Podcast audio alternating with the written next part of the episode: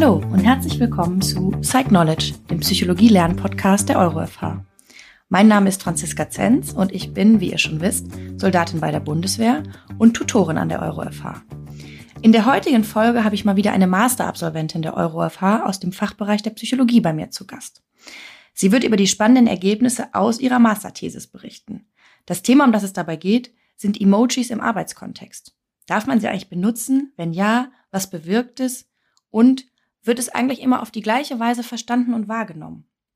Genau diese Fragen hat sich Tina Hildebrand in ihrem täglichen Arbeitsleben auch gestellt und dann entschlossen, sich einfach mal wissenschaftlich mit der Thematik auseinanderzusetzen.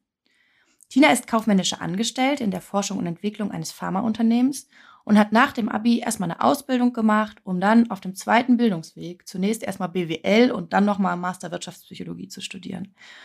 Sie ist diesen Weg gegangen, weil sie sich gerne weiterentwickeln wollte und wird mit ihrem neuen Abschluss nun auch neue spannende Aufgaben und mehr Verantwortung in ihrem Unternehmen übernehmen können. Hallo Tina, toll, dass du dir heute die Zeit nimmst und mit uns über deine Ergebnisse sprichst. Hallo Franzi, vielen Dank für die Einladung. Ich freue mich sehr, hier zu sein. Ja, super. Also ich möchte mal mit einer ganz, sagen wir mal, banalen Basisfrage anfangen. Ähm, das, da wirst du wahrscheinlich drüber lachen, aber was versteht man denn genau unter Emojis und warum nutzen Menschen die? Einfach mal, um sozusagen ins Thema einzusteigen. Ja, also ich denke mal, Emojis hat jeder von uns schon mal irgendwie gesehen oder benutzt. Das sind diese kleinen grafischen Bilder, die wir in Textnachrichten anstelle von Text eben einsetzen. Mhm. Ich selbst nutze sie sehr gerne in meinen Nachrichten und E-Mails und ich vermute, die meisten Zuhörerinnen und Zuhörer wird es irgendwie ähnlich gehen. Ja, ja, es geht mir auch so. Manchmal gibt's auch nur Emojis sozusagen. genau. Also Gründe für die Verwendung gibt's eigentlich eine ganze Menge. Ähm, zunächst einmal dienen sie natürlich dem Ausdruck und der Verstärkung eben von Emotionen, also lachende mhm. oder weinende Smileys oder Emojis hinter oder anstelle eines Textes hat halt vermutlich schon mal jeder bekommen oder halt auch verschickt. Weil, wie du gerade sagtest, manchmal sagt ein Bild eben halt auch mehr als tausend Worte. Mhm. Ähm, weiterhin können Emojis auch eingesetzt werden, um die Aufmerksamkeit des Lesenden zu steuern. Wenn man sich beispielsweise zum Mittagessen verabredet und dann hinter die einzelnen Vorschläge noch die entsprechenden, keine Ahnung, Pizza, Pasta, ähm, was gibt's noch, Sushi-Emojis setzt, lässt ah, sich eben auch eine gewisse okay. Aufmerksamkeit erzeugen und auch halt auch steuern. Ja? Mhm. Mhm. Manche Menschen setzen Emojis halt auch einfach aus Bequemlichkeit ein, um Wörter zu ersetzen, die sie sonst erst lange schreiben müssten. Sowas wie mhm. hab einen schönen Urlaub geht halt auch mit so einem Strandpalm-Emoji, ja. Und dadurch kann man natürlich auch die Informationen viel schneller übermitteln. Ja, da muss man sich in seiner Emoji-Palette gut auskennen, aber grundsätzlich genau. genau, kann ich dem folgen. Jetzt ist das aber ja, also ich sag mal, jetzt kein Phänomen, was es schon ewig gibt, sondern vielleicht mehr so eins ja, unserer Generation. Genau. Seit wann gibt es denn Emojis? Also in der Nutzung sozusagen. Und woher kam das eigentlich? Ja, also wie vieles in der Geschichte ist auch die Erfindung der Emojis jetzt nicht wirklich geplant gewesen. Es war so, dass Anfang der 80er Jahre ähm, hatte ein Uni amerikanischer Uniprofessor eben die Idee, ähm, ironisch gemeinte Beiträge in dem uni-internen Forum mit einer kleinen Zeichenfolge zu markieren, um diese dann von den seriösen Beiträgen besser unterscheiden zu können. Oh, schlaue Idee auf jeden Fall, ja. Genau, also diese Zeichenfolge kennt vermutlich jeder von uns. Das ist das Semikolon, das Minus und die geschlossene Klammer. Und wenn man dann den Kopf schief legt, wird halt ein zwinkerndes Gesicht draus, ähm, daraus. Mhm. Mhm. Und aus diesem Ur-Emotikon, ähm, was übrigens ein Kofferwort ist aus Emotion und Icon, ah. entstand, entstanden dann weitere Emotikons und bald darauf wurden sie dann halt auch über den Unicampus hinaus benutzt. Mhm. Im Laufe der Jahre entwickelten sich dann ähm, erst ähm, sogenannte oder so eine festen Piktogramme daraus, sogenannte Smileys und später dann halt die heute uns bekannten Emojis, die jetzt nicht mehr nur Gesichter, sondern halt auch Menschen, Tiere, Dinge, Essen, Gebäude und vieles mehr darstellen können. Mhm. Und knapp 40 Jahre nach dieser Erfindung gibt's heute etwa 3600 katalogisierte Emojis und jedes Jahr kommen ja ungefähr 50 bis 70 neue dazu. Ach krass, okay. Also da gibt's auch wirklich eine Wissenschaft, die sozusagen die Katalogisierung übernimmt. Das ist ja spannend. Und du hast dich jetzt aber ja ganz speziell mit der Nutzung im beruflichen Kontext auseinandergesetzt. Ne? Was genau macht, also was genau macht den Unterschied zur privaten Nutzung, außer wahrscheinlich, dass es privat super inflationär ist? Genau, also die Nutzung von Emojis unterliegt ja keinerlei Regeln. Also es gibt keine mhm. Gesetze oder Vorgaben, wann man welche Emojis nutzen darf oder wann man das eben nicht darf. Ne? Das gilt aber natürlich sowohl für den privaten wie auch für den beruflichen Bereich. Ja, okay. ähm, allerdings gab es ähm, bereits zu Beginn des äh, Jahrtausends erste ähm, ich sag mal, Guidelines, ähm, die davon halt abgeraten haben, Emoticons in der beruflichen Kommunikation einzusetzen, da okay. sie der eigenen Glaubwürdigkeit angeblich schaden würden. Also keine Studien, sondern wirklich nur Ratgeber. Ah ja. Und diese empfahlen dann eben Emoticons nur in wirklich sehr lockeren Unterhaltungen einzusetzen und auch nur dann, wenn man sich wirklich sicher war, dass der Empfänger eben die Bedeutung auch wirklich versteht. Mhm. Und mhm. erste Studien zur Nutzung und Wahrnehmung von Emoticons im beruflichen Alltag gab es dann so vor circa zehn Jahren, also um 2012 rum. Und die äh, Forschenden stellten dann fest, dass das Vorkommen ähm, in beruflichen Arbeitsmails bereits tendenziell normal war, gleichzeitig von den Teilnehmern aber auch als sehr, ähm, ja, sehr unangemessen eingestuft wurde. Und die gleiche okay. Studie ergab zum Beispiel auch, dass eine Führungskraft zwar empathischer, gleichzeitig aber auch weniger durchsetzungsstark wahrgenommen wird, wenn sie halt Emoticons einsetzt. Mhm, okay. Also grundsätzlich wahrscheinlich sowas, was man mh, hm, ja nachvollziehen kann auf den ersten Moment. Ne? Mhm. Jetzt haben wir in unserem Vorgespräch, ähm, hattest du gesagt, du hast aber für dich nochmal natürlich beruflichen Kontext nochmal operationalisiert und hast gesagt, ich schaue mir mal an, wie betriebliche Kommunikation überhaupt aufgegliedert ist, weil auch da, und auch das kennen wir alle, mit einem Kollegen spricht man ja vielleicht nochmal anders als mit einem Vorgesetzten oder sowas wie ähm, ein Wunsch an, einen, an, an irgendwie eine andere Abteilung oder eine Bitte, dass die zuarbeiten, hat ja auch wieder was anderes. Genau. Ähm, was hast du da, also wie hast du das für dich getrennt und aus welchen Gründen?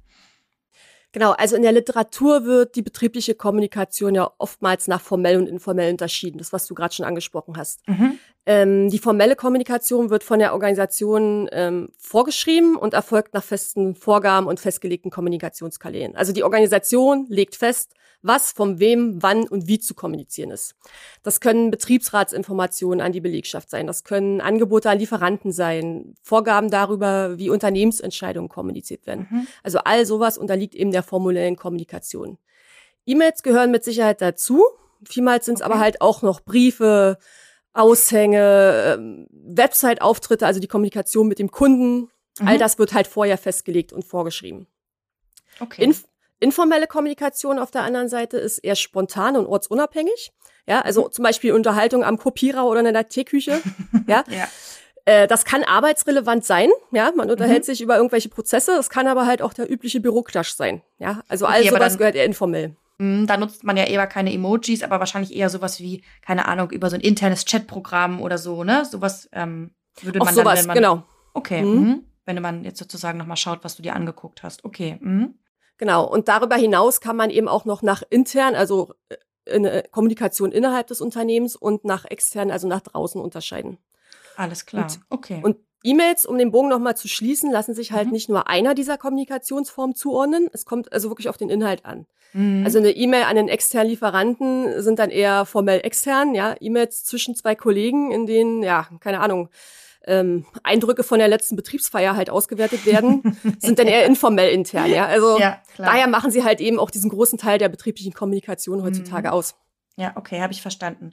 Ähm, also du hast jetzt quasi das in Kontexte nochmal, natürlich wissenschaftlich abgeleitet, mhm. unterteilt, informell und äh, formell und extern und intern. Genau. Ähm, was genau hast du jetzt rausgefunden und also wie hast du es, also erstmal genau, wie hast du es untersucht und was hast du rausgefunden zur Nutzung von Emojis? Genau, also wie habe ich es untersucht? Ähm, mein Studiendesign war so aufgesetzt, dass meine Versuchsteilnehmer in zwei Gruppen aufgeteilt wurden. Mhm. Beide Gruppen haben dann jeweils drei E-Mails vorgelegt bekommen, wobei die E-Mails der Experimentalgruppe dann eben Emojis enthielt und die Kontrollgruppe reinen Text erhalten hat. Okay. Und inhaltlich konnte jede E-Mail einen anderen beruflichen Kontext zugeordnet werden. Für, die formell, für den formell externen Kontext war mein Beispiel eine E-Mail an einen Lieferanten. Mhm. Für die formell interne äh, E-Mail war es eine Rundmail an die Belegschaft über einen neuen Mitarbeiter. Und für informell intern habe ich eine E-Mail zwischen zwei direkten Kollegen erschaffen. Alles klar. Also die hast du dir quasi ausgedacht und dann hast genau. du immer eine Version mit und eine Version ohne Emojis. Ganz genau. Ge gegeben, sozusagen. Okay, und was hast du rausgefunden? Genau. Es war beides mal genau der gleiche Text. Alles klar. Und mhm. dann eben jeweils an zwei Stellen immer ein Emojis rein. Okay. Und im Anschluss äh, mussten die Studienteilnehmer dann eben bewerten, wie war ähm, der Absender, also Herzlichkeit und Kompetenz mhm. und eben auch die Angemessenheit der Nachricht. Okay. Also diese drei Kriterien hast du dir angeschaut. Genau. Okay. So, und jetzt bin ich aber super neugierig. Los, los. Was hast du rausgefunden? Also zu, zunächst einmal eben, dass Nachrichten mit Emojis nach Kontext äh, wirklich positiver oder negativer beurteilt wurden als reine Text-E-Mails. Also da gab es schon teilweise wirklich signifikante Unterschiede zwischen den beiden Gruppen. Mhm. Beispielsweise wurden eben Absender herzlicher ähm, eingeschätzt, wenn sie Emojis nutzten und auf der anderen Seite wirkten sie sich negativ aus halt auf die Einschätzung der Kompetenz. Okay, also jemand, der Emojis nutzt, wirkt freundlicher, aber weniger kompetent. Ähm, naja, so ganz pauschal kann man es jetzt nicht sagen. Ähm, wie ich vorhin ja bereits meinte, ist es durchaus vom Kontext abhängig. Also es stimmt, dass Emojis die Kompetenz negativ beeinflussen. Mhm. Das gilt allerdings nur für die beiden von mir untersuchten formellen Kontexte, also sowohl in der Lieferanten- als auch in der Rundmail. Okay. Hier wurden die, die Absender ähm, die Kompetenz der Absender jeweils signifikant niedriger bewertet, wenn halt Emojis eingesetzt werden. Nicht jedoch im informellen Kontext, also in der E-Mail zwischen den beiden Kollegen. Mhm. Da hatte die Emoji-Nutzung keinerlei Einfluss auf die Kompetenzbeurteilung. Also demnach wirklich eine Frage des Kontextes, ob ein Einfluss da ist oder halt nicht. Mhm. Okay, also einmal eine Kontextfrage. Jetzt, also was mir total schlüssig erscheint irgendwie in dem in dem Zusammenhang ist nicht nur nach Kontexten zu gucken, sondern irgendwie vielleicht auch noch mal nach Alter. Also ich würde behaupten, meine Eltern nutzen das irgendwie auch anders als ich und nehmen es wahrscheinlich anders wahr. Aber das hast du dir ja auch angeguckt, richtig? Genau, weil ich hatte genau die gleiche Idee. Ich persönlich nutze Emojis total gerne, auch im beruflichen Umfeld. Ich glaube, meine mhm. Kolleginnen und Kollegen können ein Lied davon singen, ja. ähm, ich finde, und das ist jetzt meine persönliche Meinung, dass sie die Nachrichten irgendwie ja freundlicher und persönlicher machen. Und deswegen haben mich halt auch die Forschungsergebnisse so irritiert. Ähm, weil ich sehe es halt nicht so negativ wie die Forschenden teilweise. Ja. Und ich hatte genau den gleichen Eindruck wie du, nachdem ich mich so eingelesen habe, dass die Studien, die sie bisher durchgeführt haben, halt sehr homogene Gruppen hatten. Also zum Beispiel nur Studierende, die ja auch irgendwie alle eine Altersgruppe sind. Ja. Oder sie haben halt nur eine allgemeine Altersspanne angegeben, meistens so zwischen 30 und 40, ohne genauer darauf einzugehen, wie viel haben wir denn jetzt in jeder Altersgruppe und wie bewerten die das. Mhm. Und meine Erwartung, genau wie du, ist, dass eben die jüngere Generation, die mit Internet und Co. groß geworden ist, das Thema Emojis viel entspannter betrachtet als Mitglieder der früheren Generation, die noch ja vermehrt mit Brief und Papier schriftlich kommuniziert haben. Ne? Mhm. Und daher habe ich halt meine Untersuchung dahingehend erweitert und geschaut, ob verschiedene Generationen auch zu unterschiedlichen Beurteilungen am Ende führen. Okay, also du hast wirklich sozusagen dir einmal Generation XYZ angeschaut hm? und hast da, und hast dort Unterschiede gefunden oder keine? Ja, also tatsächlich waren hier meine Studienergebnisse nicht ganz so klar und eindeutig, wie ich es eigentlich erwartet hätte. Okay. Ähm, also im formell internen Kontext, also diese Rundmail an die Belegschaft, ähm, ja. konnte ich tatsächlich feststellen, dass die Mitglieder der Generation Y die Herzlichkeit signifikant höher bewerten, wenn Emojis genutzt werden, mhm. im Vergleich zur Generation X. Okay. Und ja. ähm, zum Zweiten auch die Bewertung der Kompetenz, aber auch nur in einem Fall, nämlich im informell internen Kontext, also die E-Mail zwischen den Kollegen, wo auch die Generation Y höher, signifikant höhere Bewertung hatte als die Generation X. Aber darüber hinaus schienen sich die Generationen tatsächlich nicht sonderlich voneinander in ihren Bewertungen zu unterscheiden. Das ist ja spannend. Das hätte ich jetzt irgendwie auch anders erwartet, muss ich sagen. Ja, ich auch. du hast jetzt gerade über X und Y gesprochen, also ich sag mal so über uns und unsere Eltern. Hast du, konntest du dir auch schon Menschen aus dem Arbeitskontext der Generation Z angucken? Ähm, also ich hatte es ja relativ offen gestaltet und hatte eigentlich auch auf ein paar Babyboomer gehofft. Ähm, ah ja, Z, genau. Ja. Z habe ich gar nicht so mitgerechnet, weil Z kommt ja jetzt gerade erst so in, ins Arbeitsleben rein. Da gibt's so vereinzelt vielleicht schon welche, aber mhm. sie sind noch nicht so in der, in der großen Zahl halt wie Y und X natürlich. Ja. Ich hatte am Ende drei Leute aus der Generation Z, die musste ich dann leider mangels Masse rausnehmen. Okay. Das hat er dann nicht wirklich äh, Aussagewert, mhm. was man da hatte und Babyboomer leider gar nicht. Also von daher hatte ich leider nur zwei Generationen die ich vergleichen konnte am Ende. Okay, aber das ist auch spannend, weil vielleicht, also vielleicht könnte man daraus auch sowas ableiten wie, das Thema ist für die irgendwie gar nicht interessant oder relevant oder so, ne? Weil du hast ja auch ziemlich offen sozusagen deine Studie rausgegeben, dass die Teilnahme eben relativ offen ist über verschiedene Netzwerke ja. und so. Hm. Möglicherweise ist das gar kein spannendes Thema für die. Wie würdest du das beurteilen? Nee, das glaube ich gar nicht so. Wie gesagt, ich glaube eher, dass es noch nicht so die die große Masse halt an, an Generation Z gibt. Die sind jetzt vielleicht gerade in der Ausbildung oder im ersten Studium, die haben es einfach mhm. nicht bekommen, sage ich mal, über ja. den Weg. Ja, ich meine jetzt auch eher Babyboomer sozusagen. Ach so, ja, Babyboomer. Auf die andere Seite, auf die andere Altersgruppe hingerichtet sozusagen. Genau, Babyboomer hat mich tatsächlich überrascht. Da hätte ich vielleicht tatsächlich wirklich noch ein paar erwartet. Ähm, mhm. Ich würde jetzt vielleicht nicht unbedingt sagen, ähm, nicht ähm, dass es für sie nicht relevant ist. Ähm, aber vielleicht sind die jetzt mittlerweile auch schon größtenteils in Rente und ich habe einfach keinen erwischt. Beziehungsweise ja. über meine, ähm, ich sag mal, ähm, Berechnung oder meine, meine Zuordnung der Generation einfach ähm, nicht in die Babyboomer einsortieren können. Mhm, ja, okay. das ist ja auch noch so ein Thema. ja. Gut, Generationsforschung ist eh auch immer ein spannendes genau. Thema, wo man sich mhm. äh, drüber unterhalten kann. Aber den, das Fass machen wir jetzt mal in dieser Folge auf gar keinen Fall auf. Da brauchen wir mehr Zeit, ja. Genau, genau. Ähm, was mich aber jetzt nochmal schon interessieren würde, ist, jetzt hast du ja irgendwie wirklich mh, sehr klare Erkenntnisse auch gehabt, auch wenn du gesagt hättest, du hättest sie dir irgendwie anders erwartet. Mhm. Was wäre denn jetzt, wenn du einer Führungskraft etwas raten müsstest? Also sagen wir mal, aus deinen, aus, abgeleitet aus deinen Ergebnissen mal so einen Ratgeber machen, wie du halt früher gesagt hast, die gab es, aber die waren nicht wissenschaftlich untersucht. Mhm. Wenn du jetzt sozusagen einen wissenschaftlich basierten Ratgeber rausgeben würdest, was würde da drin stehen für Führungskräfte vielleicht, aber auch für sozusagen Mitarbeiter, wie man Emojis einsetzen darf, damit sie sich positiv auswirken? Genau, also ich denke generell sollte man keine Angst davor haben, Emojis einzusetzen, aber man sollte dringend auf den Kontext achten. Also Mhm. bei formellen Kontexten würde ich nach wie vor dazu raten, Emojis weiterhin vielleicht eher nicht einzusetzen. Mhm. Bei Und damit informellen, meinst du auch formell extern und intern, richtig? genau, genau. Mhm. Okay. Also beide formelle Kontexte, genau. Mhm. Bei informellen E-Mails ließen sich halt durchaus positive Effekte zeigen und ich denke, davon Mhm. könnte auch die eine oder andere Führungskraft profitieren. Ne? Also einfach mal ein bisschen sympathischer wirken. genau. Mhm. Okay. Okay, also to put it in a nutshell, dein Ratschlag ist, das ruhig mal zu versuchen, keine Angst davor zu haben in den Genau. informellen Kontexten, denn unter Kollegen oder vielleicht auch, ich sag mal, weniger krassen Hierarchien ist es auf jeden Fall eine gute Idee, damit zu arbeiten. Informell. Mhm. Genau, würde ich auf jeden Fall, würde ich auf jeden Fall äh, dazu ja tendieren. Jetzt hast du uns, Tina, schon sozusagen ein relativ gutes äh, Kondensat daraus gegeben, was du einer Führungskraft raten würdest. Jetzt gibt es in unserem Podcast aber an dieser Stelle immer noch mal den Punkt, was sind die wesentlichsten drei Punkte, die die Zuhörer und Zuhörerinnen aus dem Beitrag mitnehmen sollen? Und da möchte ich dich jetzt auch noch mal bitten, sozusagen für die faulen Emoji-Nutzer, die auch nur schönen Urlaub als Palmbild schicken würden, ähm, die nicht den ganzen Podcast hören wollen, sondern wirklich nur das Wichtigste in drei Punkten zusammenzufassen, was aus deiner Sicht heute wichtig war.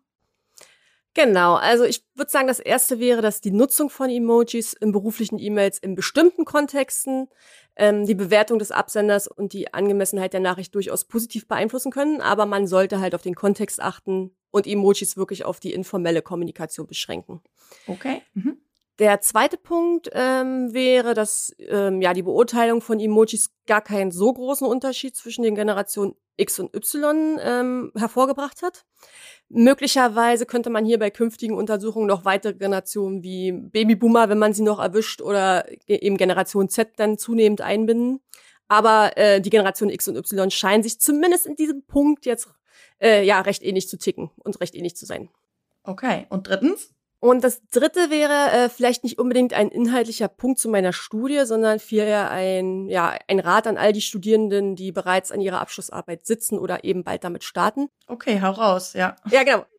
Habt keine Bedenken, wenn am Ende andere Ergebnisse rauskommen, als ihr erwartet. Ich konnte meine Arbeit, meine Erwartungen auch nicht empirisch bestätigen. Ähm, dennoch ist eine interessante und auch spannende Arbeit dabei herausgekommen. Mhm. Ich bin natürlich froh und glücklich, dass ich jetzt äh, fertig bin und mit statt Studien wieder Krimis lesen darf. Aber es hat trotzdem Spaß gemacht, sich mal mit der Thematik tiefer und eingehender auseinanderzusetzen. Also einfach dranbleiben und nicht verzagen. Ja, super. Tina, dann ganz, ganz herzlichen Dank, dass du dir erstmal heute die Zeit genommen hast, inhaltlich mit uns das Thema zu teilen, weil es, glaube ich, auch eins ist, also womit sich viele Menschen beschäftigen, aber eben wenige wissenschaftlich. Und insofern ist es toll, dass wir jetzt mal die wissenschaftliche Perspektive auf das Thema gehört haben. Und ja, auch danke für den Ratschlag. Das ist, glaube ich, auch gut für alle Studierenden, das mal aus dem Mund von einer ja, Studentin oder ehemaligen Studentin gehört zu haben. Denn wenn wir das als Dozenten sagen, ist das immer ein bisschen ja, ja, was die erzählen. Ne? Also insofern ganz, ganz lieben Dank, ähm, dass du dich auch dazu nochmal geäußert hast. Und ich wünsche dir auf jeden Fall weiterhin viel Erfolg in deinem Beruf, also vor allen Dingen mit den neuen Aufgaben, die du jetzt bekommen hast. Und aus tiefster Überzeugung so eine stetig bleibende und wachsende Begeisterung für das Fach der Psychologie, so wie ich sie auch habe, weil es einfach ein geiles Fach ist, mit dem man wirklich ganz, ganz toll Alltag erklären kann und Phänomene erklären kann. Definitiv. Ja, und einfach so Fragestellungen, genau, Fragestellungen wie diese gerade, ja, einfach auch mal wissenschaftlich untersuchen. Warum nicht, ne? Genau. Vielen Dank. Ja, also ganz, ganz vielen Dank. Ja, dir auf Wiedersehen an dieser Stelle schon mal. Und in der nächsten Folge treffe ich mich nämlich mit Professor Dr. Hanna Heinrich. Und äh, da werden wir über was ganz, ganz anderes sprechen, nämlich über den Ansatz der Ambidextrie. Auch super spannend, das ist ein neuer Ansatz in der Führungskultur und der Begriff beschreibt im Grunde die Eigenschaft eines Unternehmens, beidhändig zu agieren, also im Tagesgeschäft ja gut zu sein und das zu managen und eben auch Innovationen zu managen. Also auch eine super spannende Folge. Hört gern rein. Und wie immer, wenn ihr ein eigenes Thema einbringen wollt, dann lasst uns gerne eine Notiz da. Alles Liebe und bis ganz bald bei Psych Knowledge.